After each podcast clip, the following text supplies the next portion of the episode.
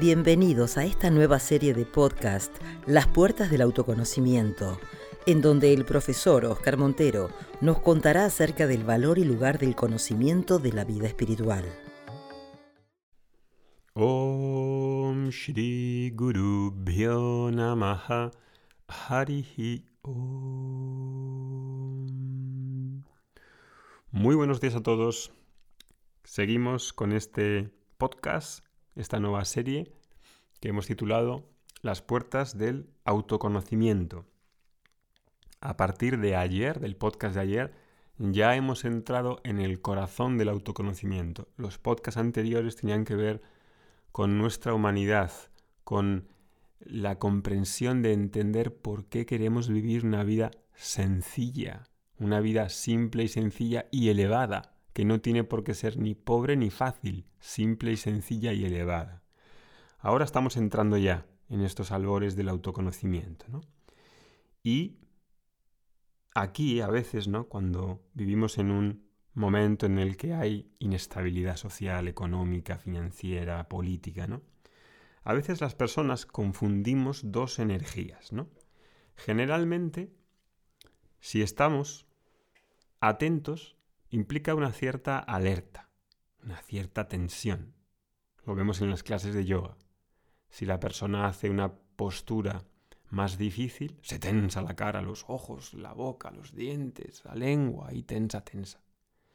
Y sin embargo, si estamos relajados, parece como si estar muy relajado es estar un poco como un poco perdido, un poco vaguito, un poco ahí como que no haces nada. Es decir, que Estar relajado y estar alerta o atento no es posible al mismo tiempo. Pero la verdad es que ese es el estado mental de una persona sabia. Totalmente relajado y totalmente alerta. Es posible. Y lo digo, ¿no? Eh, porque en estos momentos de incertidumbre necesitamos estar alertas, pero relajados, alertas a lo que sucede. Entender que las reglas sociales normales no funcionan porque cuando las personas tienen hambre, o cuando están llenas de ira, o cuando no hay policía en las, calles, o cuando tienes necesidad de una medicina y no está disponible, pues la mente cambia. Así que necesitamos mantener esa combinación de mente alerta y relajada. En el audio anterior expliqué que en la mente tenía tres facetas. Si no lo escuchaste, el de ayer, vete a escucharlo, te lo sugiero que vayas al de ayer y si puedes desde el inicio, porque todo eso tiene una continuidad. En esas categorías que existen en la mente, uno de esos aspectos dijimos que era buddhi, el intelecto, donde se toman las decisiones, donde está el conocimiento, la ignorancia, donde están las filosofías de vida, nuestros valores, etc. No es donde están nuestras emociones, nuestros traumas, nuestros recuerdos. Esos son otros compartimentos, por así decirlo. Entonces, este pensamiento intelectual y filosófico sobre la vida se almacena en esto que llamamos intelecto. Es decir, lo que pienso sobre mí y sobre la vida. Ese pensar es la parte, digamos, intelectual. Entonces, digámoslo de esta manera.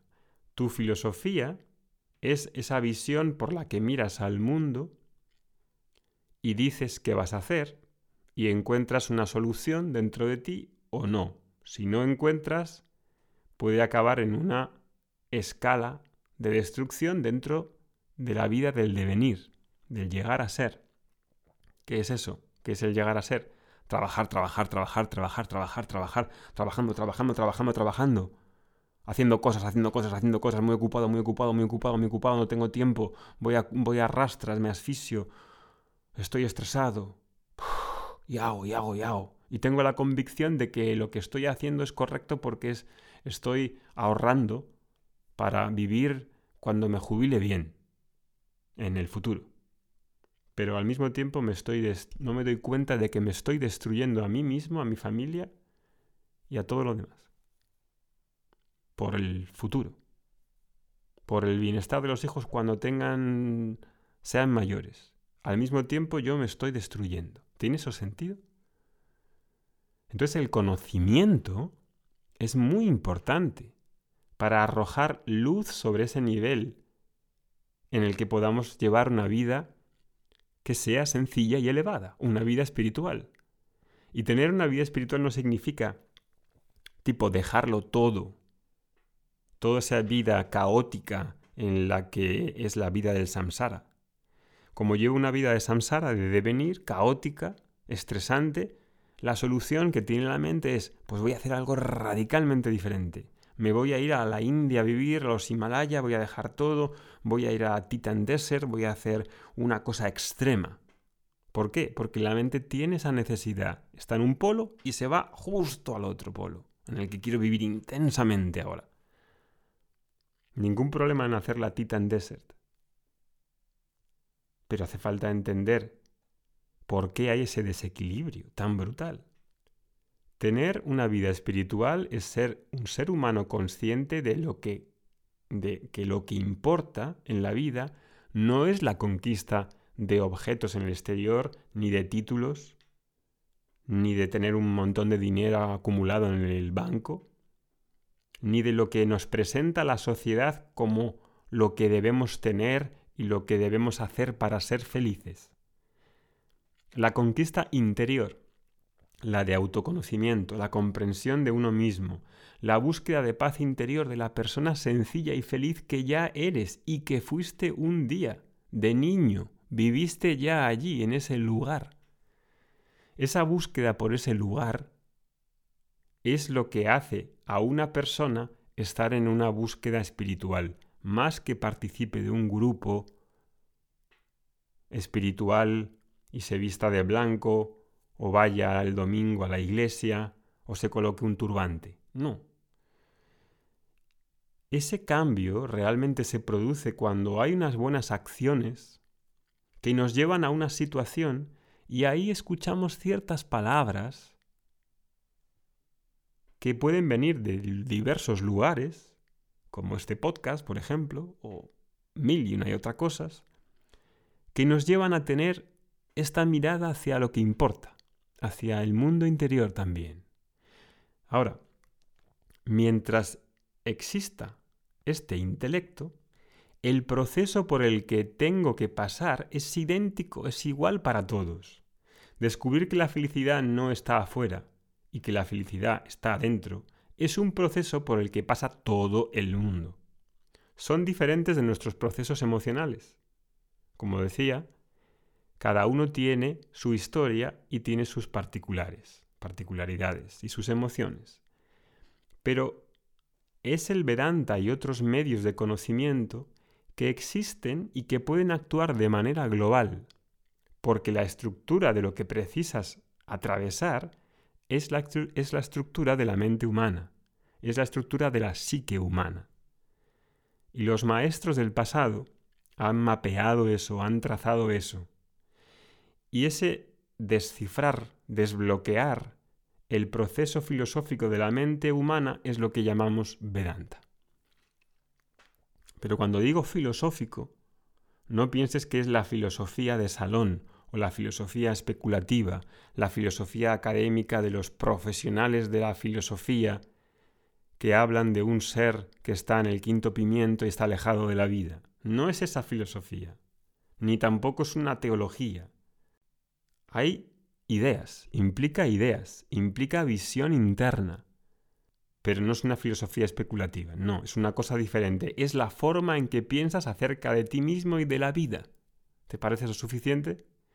Y nadie puede engañarte ahí, nadie puede hacerte creer nada, porque es lo que piensas.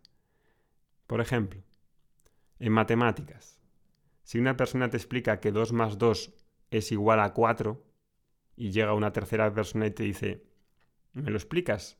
Y tú le dices, sí, así es, tal, tal, tal, 2 por 2 igual a 4. ¿Por qué? Y te pregunta, ¿por qué? Y ahí le explicas, pero no dices, 2 más 2 son 4 porque Buda lo dijo. Tipo, no, no necesitamos que Buda diga eso. Buda puede haberlo dicho, pero si el conocimiento no es tuyo, no puede transformar verdaderamente tu vida. Ahí se convierte en un conocimiento informativo que intercambias en la mesa hablando de eso y puede tener alguna utilidad puedo saber diferentes palabras en sánscrito. todo bien. Puedo decir Padang Gustasana, Sirsasana, puedo decir Savasana, Sarvan Gustasana, puedo decir muchas cosas. Pero que diga palabras en sánscrito o en otro idioma no implica conocimiento. Todo eso es un fufú de fondo. Eso es información, pero no es conocimiento. El conocimiento es cuando damos pasos hacia la persona sencilla y feliz que existe dentro de nosotros y para una vida que armonice. Eso es conocimiento. Y nada, nada menos, nada menos que eso, no vale realmente la pena perseguirlo. Nada menos de eso vale la pena perseguirlo. ¿Por qué? Porque ¿de qué sirve tener un hombre con títulos y un montón de cosas y para dormir por la noche antes de irme a la cama me tengo que tomar tres pastillas? ¿De qué me sirven que me reconozcan en mi trabajo y sea muy apreciado si cuando llego a casa con mi mujer me peleo todo el rato y parece como si fuese es un zoológico? ¿Cuál es el beneficio? ¿De qué sirve todo eso? ¿De qué sirve tener el coche del año y vivir frustrado? ¿De qué sirve tener un montón de mujeres o hombres interesados en ti si al mismo tiempo te sientes una persona necesitada y carente que no puede estar sola? ¿De qué sirve? De nada. La visión de esta felicidad está en ti. Sin la conexión con esa persona simple y feliz, todos los logros son una verdadera broma. Todos. Todos. Y puedo apreciar aquí muchas cosas, ¿no? Los médicos, que están ahí para ayudar a las personas a salvar su vida, a curar, a hacerles que se curen, ellos mismos se curen, a vivir un estilo de vida saludable. Y resulta que muchos, muchos médicos son los que tienen los peores hábitos de alimentación, de ejercicio, de, forma de tratar a las personas. Y ahí se vuelve ridículo, porque el conocimiento mismo de la medicina se destruye cuando el sistema filosófico no permite a ese médico que dé un ejemplo acorde con lo que predica acerca de la salud. Muchas personas piensan en tener una casa más grande, un apartamento más grande. Eso no va a suponer un aumento de, la bienestar de tu vida. Porque tengas una vida, una casa más grande, puedes tener también un infierno en esa casa. Y esto es una realidad que muchas veces no queremos ver pero es la realidad de este mundo. Sin la búsqueda espiritual no hay una vida armonizada y feliz, y por lo tanto, esto ha de estar en primer plano, en la portada del periódico. Y no en segundo plano como un lujo como una cosa para que tiene tiempo, no, si es, ah, si es vivir bien, vivir una buena vida. Entonces ese sistema filosófico precisa venir al frente y precisa cambiar y evolucionar. Tiene que evolucionar, precisa evolucionar y para eso vamos a seguir con estos audios y con este podcast ahora ya que nos hemos metido de lleno en el Vedanta. Nos vemos mañana. Om Shanti Shanti Shanti.